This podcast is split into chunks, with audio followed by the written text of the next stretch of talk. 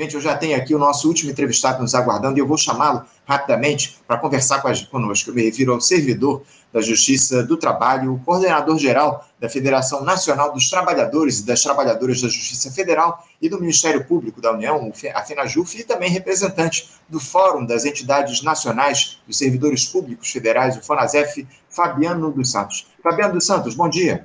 Bom dia, Anderson. Fabiano, um prazer, uma alegria contar com a tua presença mais uma vez aqui no nosso Faixa Livre. Muito obrigado por você atender aqui ao nosso chamado. E, e Fabiano, uh, a gente considera aqui inacreditável o grau de comprometimento de algumas figuras com ataque ao serviço público no nosso país. E uma delas, talvez a principal nos dias de hoje, seja justamente o presidente da Câmara dos Deputados, o senhor Arthur Lira. Eu digo isso porque na última terça-feira, Fabiano, em um evento em Nova York, o político que é braço direito, ou foi o braço direito do Jair Bolsonaro no desmonte do país nos últimos anos, mas que acabou apoiado aí pelo governo Lula para se manter na presidência da Casa Legislativa, o senhor Arthur Lira afirmou que a PEC 32, a malfadada reforma administrativa, que todos achavam que estava morta e enterrada aqui no Brasil, ela estaria pronta para ser votada no plenário da Câmara. Segundo o parlamentar, a preocupação atual é buscar o apoio de diferentes setores para a proposta.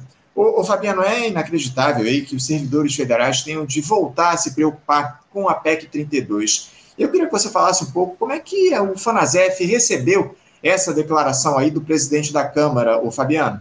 Então, Anderson, na verdade são várias impressões aí e nós é, ainda precisamos aprofundar essa discussão, mas uma coisa é certa, do ponto de vista formal, de fato, a, a PEC 32 ela está pronta para ser votada no plenário. Ela já foi aprovada numa comissão especial, né, com muita dificuldade, porque houve um processo de mobilização muito grande dos servidores e servidoras na ocasião em que esse projeto estava sendo votado nessa comissão especial, e, e, e que, inclusive, é, fez com que o, o governo, para conseguir chegar aos acordos necessários para avançar, tivesse que fazer uma colcha de retalhos da, da, da proposta original, que não conseguiu é, ter uma sustentação no, no plenário. Então, é como eu falei, do ponto de vista formal, está correta a afirmação do Arthur Lira de que está pronto é, para pronta né, para plenário a, a PEC 32. Mas o fato é que ela não foi para o plenário até hoje, embora ela esteja pronta, porque não existem é, os acordos e o consenso né, para aquela aprovação, inclusive com, com um quórum qualificado que é necessário é, no plenário da Câmara para aprovação de uma proposta de emenda à Constituição. E, então, nesse sentido, a gente vê muito mais, até como uma espécie é, de bravata, né, de uma espécie de uma ameaça, de uma chantagem, e também né, existem avaliações é, no sentido de que também é uma, uma espécie de cortina de fumaça. Agora, uhum. seja qual for o caso, é, os servidores e servidoras, e na verdade, é, num processo unitário com as centrais sindicais, já organizaram um forte processo de mobilização e enfrentamento. E por, por essa PEC nunca ter sido, é, de fato, é, votada, derrotada né, por completo e arquivada, é, essa mobilização ela está sempre ali preparada para ser retomada. Então, se isso de fato acontecer, é, pode ter certeza que vai existir muita resistência por parte das organizações sindicais num processo unitário organizado pelas centrais sindicais, como foi é, na, na, discussão original. E aí, só uma última coisa que eu queria comentar é que ele né, pede o apoio aí de, de toda, né, do empresariado, ele pede o apoio político de, de né, do, de certos grupos, dos bancos, etc., mas ele deixa de fora é, um setor importantíssimo, que é a população brasileira que mais precisa dos serviços públicos que vão ser atacados e destruídos, entregues para a iniciativa privada no, na, na, no conceito, é, no novo conceito de Estado que a PEC 32 procura trazer.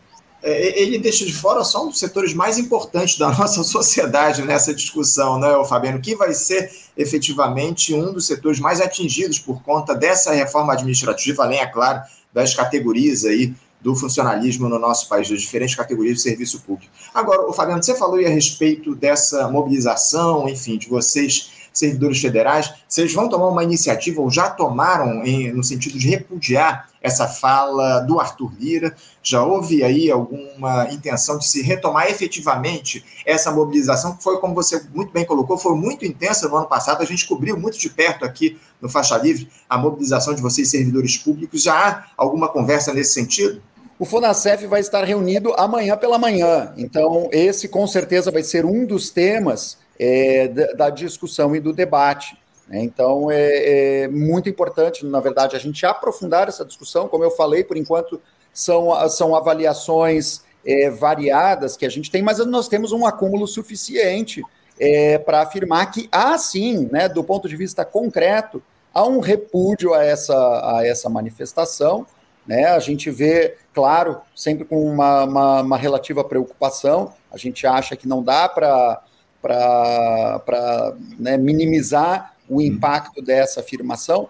Mas eu acho que também é importante lembrar que na, na, nessa mesma fala aí que o Arthur Lira fez sobre essa questão é, da, do, da retomada e da votação da PEC 32, ele traz também a, a discussão da prioridade, da centralidade da votação do novo arcabouço fiscal e de uma reforma é, tributária. O Fonasef já fez um, um debate sobre a, o novo arcabouço fiscal e vê com bastante preocupação também essa, essa proposta, né, na perspectiva de que ela é, traz aí uma, uma sobrevida, né, uma espécie, claro, com uma série de ajustes, etc., mas é, na sua essência ela mantém a lógica de privilegiar é, o sistema financeiro, o sistema da dívida pública, é, é, né, inclusive sustentado hoje por essa política de juros de um Banco Central é, independente, né, e que uh, a gente acha que precisa ser é, toda essa lógica. Na verdade, esse, esse, esse sistema hoje, né, a estrutura que nós temos hoje, inclusive relacionada ao orçamento público, pautada pela emenda constitucional 95, e que né, vai continuar dentro dos marcos aí do novo arcabouço fiscal sendo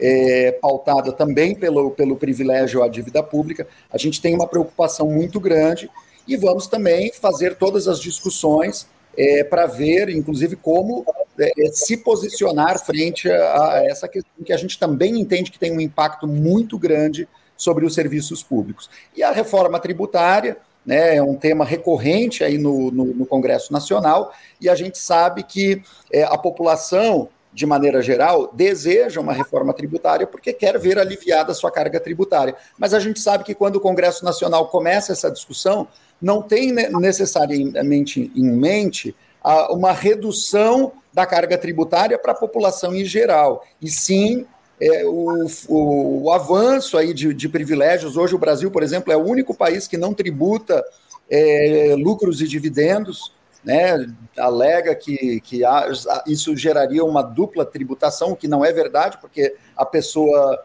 jurídica não se confunde com a pessoa física, mas a uhum. gente sabe que o Congresso Nacional, quando ele afirma essa pauta, muitas vezes é, ele tem um, um olhar para privilegiar aqueles que mais deveriam estar pagando impostos e que menos pagam. Né? Então, a gente também vai acompanhar esse tema é, com bastante cuidado.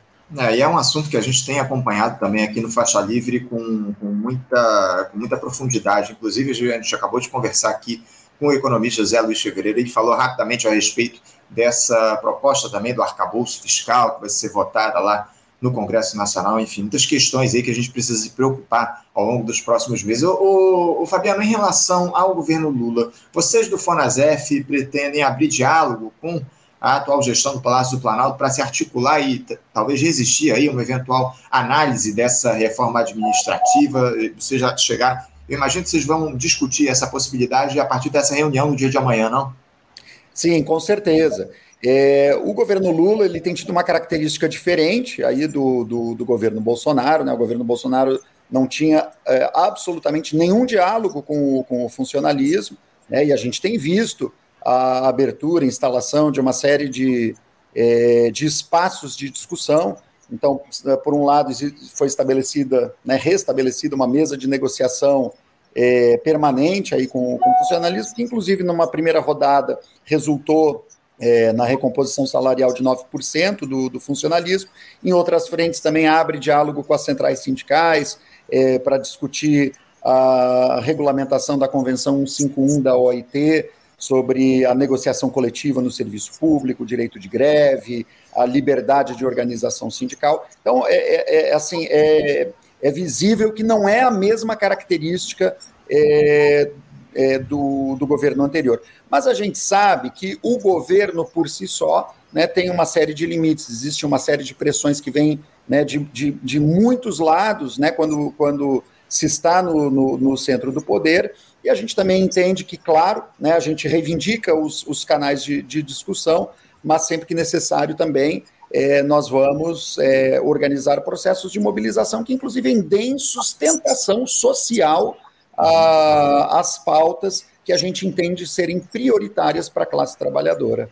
Entendo, entendo. Agora, o, o, o Fabiano, por que você acha que o, o, Arthur Lira ele toma esse tipo de iniciativa, faz esse tipo de fala? Você acha que isso é de fato para emparedar o governo? É pura e simplesmente para atacar o serviço público no nosso país? Talvez para aparecer para os investidores fora do Brasil, visto que essa declaração foi dada lá em Nova York? Como é que você vê a, a intenção efetiva do Arthur Lira ao emitir esse tipo de fala ou ameaçar? voltar à discussão da PEC 32 em plenário lá na Câmara?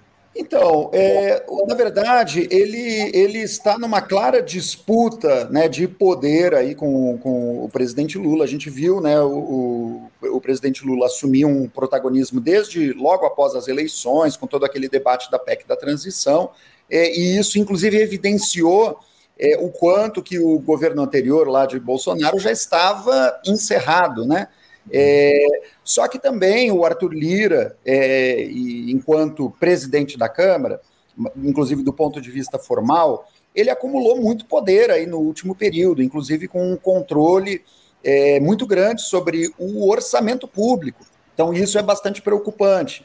É, inclusive, ele chegou ao ponto de afirmar é, que o Brasil é um país presidencialista que quem uhum. manda, de fato, é o Congresso Nacional é, e no, no, dentro do Congresso Nacional, os presidentes das duas casas, então que ele seria uma dessas figuras. Então, não há dúvida de que ele está querendo é, mostrar, querendo se cacifar e, inclusive, mostrar que ele é o canal com quem o empresariado, os banqueiros, etc., tem que buscar articular, fa fazer as construções.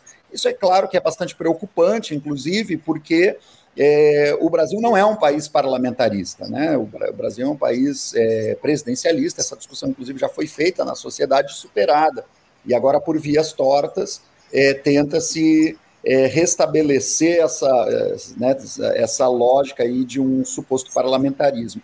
Então, eu acho que e, essas questões elas precisam ser enfrentadas, repudiadas, é, e inclusive do ponto de vista mais concreto possível. Nesse, nesse caso concreto, quando ele fala da PEC 32, é o enfrentamento a, a essa proposta e mostrar que, na verdade, quem detém o poder não é a, a, é o presidente da Câmara é, o, ou mesmo o presidente da República. O poder ele emana do povo e a gente vai ter que fazer esse exercício de, de, de, de poder aí dentro da, do, dos limites aí da nossa é, tão combalida democracia é, para podermos é, evitar que um ataque né, dessa dimensão seja feito, como já aconteceu, inclusive, aí com as reformas anteriores. Reformas, inclusive, que ele diz que é tarefa do Congresso Nacional uhum. sustentar e evitar é, que sejam é, desfeitas. Né? E a gente sabe, né, tem uma discussão já colocada aí é, na sociedade, inclusive sobre a revogação dessas reformas, que é uma pauta do movimento sindical também. O que é, o que é lamentável, o, o Fabiano, é a gente ter de sempre relembrar aqui no programa justamente isso que você disse, que o poder emana do povo no nosso país. Infelizmente, é, as lideranças políticas aí não, não se dão conta ou deixam isso de lado. É, efetivamente, os interesses do povo estão acima dos interesses políticos e a gente precisa sempre reafirmar isso aqui no nosso país. O, o Fabiano, para a gente finalizar aqui, eu, a, gente tratou muito a respeito da PEC 32 ao longo do ano passado. Estabelecemos muitos diálogos com vocês do Fonasef, com o pessoal do Fonacat, enfim, com diversos setores do Serviço Público Federal, mas eu queria que você falasse, aproveitando o ensejo, você tentasse resumir aqui para os nossos espectadores, para alertar justamente a respeito dos perigos dessa PEC 32, quais os efeitos que ela traz aí para o Serviço Público Federal, caso seja aprovada lá no Congresso? Olha, ela, ela tem muitos elementos assim extremamente preocupantes. Um dos elementos que o governo sempre tentou defender, o governo anterior sempre tentou defender nessa PEC 32, era a questão da subsidiariedade. Entregava os serviços públicos para a iniciativa privada e colocava o governo para atuar apenas onde não houvesse é, o interesse da iniciativa privada. Isso, por si só, já é um, conceitualmente, é um desastre né? Porque a gente observa o que, que é a realidade dos serviços públicos é, privatizados. É, por outro lado, ataca os, os, servidores públicos enquanto é, servidores é, do Estado e não de um determinado governo. E ataca isso é, é, quebrando o regime jurídico único, né, é, atacando a lógica do serviço público e da estabilidade o serviço o, do, da, do concurso, desculpa, do concurso público. O concurso público e a estabilidade são institutos que trazem garantias para a população. Né? Inclusive, quando da ocasião dessa discussão na Câmara dos Deputados, é, a gente acompanhou, por, por, meio da CPI da, da Covid, aquele episódio é, da denúncia é, da tentativa de, de, de propina é, na compra de vacinas, denunciada por um servidor público estável, que tem condições de fazer isso porque tem a estabilidade, né? Porque é um, um servidor que é, fica ali à, à, plena disposição do atual mandatário, a gente sabe que qualquer tentativa de denúncia de irregularidade vai ser demitido, vai ser perseguido. É, então, a gente entende que é, é fundamental a gente defender esse instituto. E a PEC 32 busca atacar. Chega a zombar da, da, da, população brasileira dizendo que vão ter contratações temporárias de 10 anos, sendo que a maioria dos trabalhadores não consegue se manter num emprego por, por 10 anos. Uma, um, um emprego temporário de 10 anos é uma vida funcional de um trabalhador, de uma trabalhadora. É, então, eu acho que são esses aí alguns dos, dos, principais elementos, né, dentre outras várias sutilezas, né, um poder exacerbado aí para o presidente da, da República na, na, na, extinção de cargos, coisas assim de fato muito preocupantes e que afastam o serviço público de uma política de Estado e colocam como uma política temporária de governo, né, que a gente sabe que é cíclico, a cada quatro anos se renova, e a gente não pode ver é, os serviços públicos é, é, terem esse tipo de volatilidade tão, né, tão fugaz. Não, é, e, e, nós aqui no Faixa Livre a gente vai continuar, a gente vai aprofundar ainda mais esse debate, caso, evidentemente, o senhor Arthur Lira cumpra aí essa ameaça e leve a votação, ao diálogo lá no plenário dessa malfadada PEC 32, a reforma administrativa aqui no nosso país. Fabiano, eu quero agradecer muito a tua participação aqui no nosso programa. A gente vai continuar atento e acompanhando de perto todo esse quadro que está colocado de ameaças do presidente da Câmara e a gente conta, continua contando com vocês aí do, Fonas, do Fonasef para acompanhar essa situação aí em relação ao serviço público no nosso país. Todas essas ameaças estão colocadas pelo presidente da Câmara. Obrigado pela tua participação mais uma vez, Fabiano. Bom dia para você, um abraço e até a próxima. Eu que agradeço, Anderson, em nome aí do Fonasef, pelo, pelo convite aí para estarmos contribuindo aí com o debate. Obrigado, Fabiano. Um abraço. Conversamos aqui com Fabiano dos Santos. Fabiano dos Santos, que é servidor da Justiça do Trabalho, coordenador geral da Federação Nacional dos Trabalhadores e das Trabalhadoras da Justiça Federal e do Ministério Público da União, a FENAJUF, e também representante do Fórum das Entidades Nacionais dos Servidores Públicos Federais, o FONASEF, ele que falou aí sobre essa, essas declarações do Arthur Lira na última terça-feira lá em Nova York, de que poderia levar a votação novamente, aliás, novamente não, porque ela ainda não foi votada em plenário, né? Foi apenas votada em comissões lá na Câmara dos Deputados, mas ele pode levar ao plenário essa reforma administrativa PEC 32 no nosso país. Vamos continuar acompanhando esse debate e a reação do governo Lula a essa fala do Arthur Lira.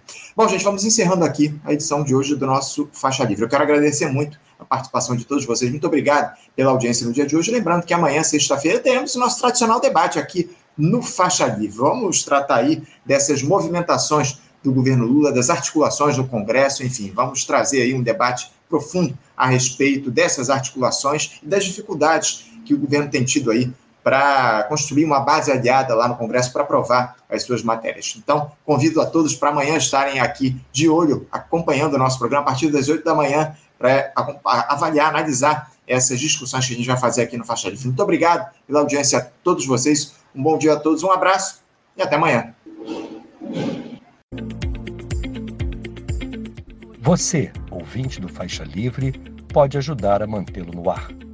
Faça sua contribuição diretamente na conta do Banco Itaú, agência 6157, conta corrente 99360, dígito 8. Esta conta encontra-se em nome do Sindicato dos Professores do Município do Rio de Janeiro e região, o Simpro Rio, uma das nossas entidades patrocinadoras, mas seus recursos são destinados exclusivamente para o financiamento do nosso programa.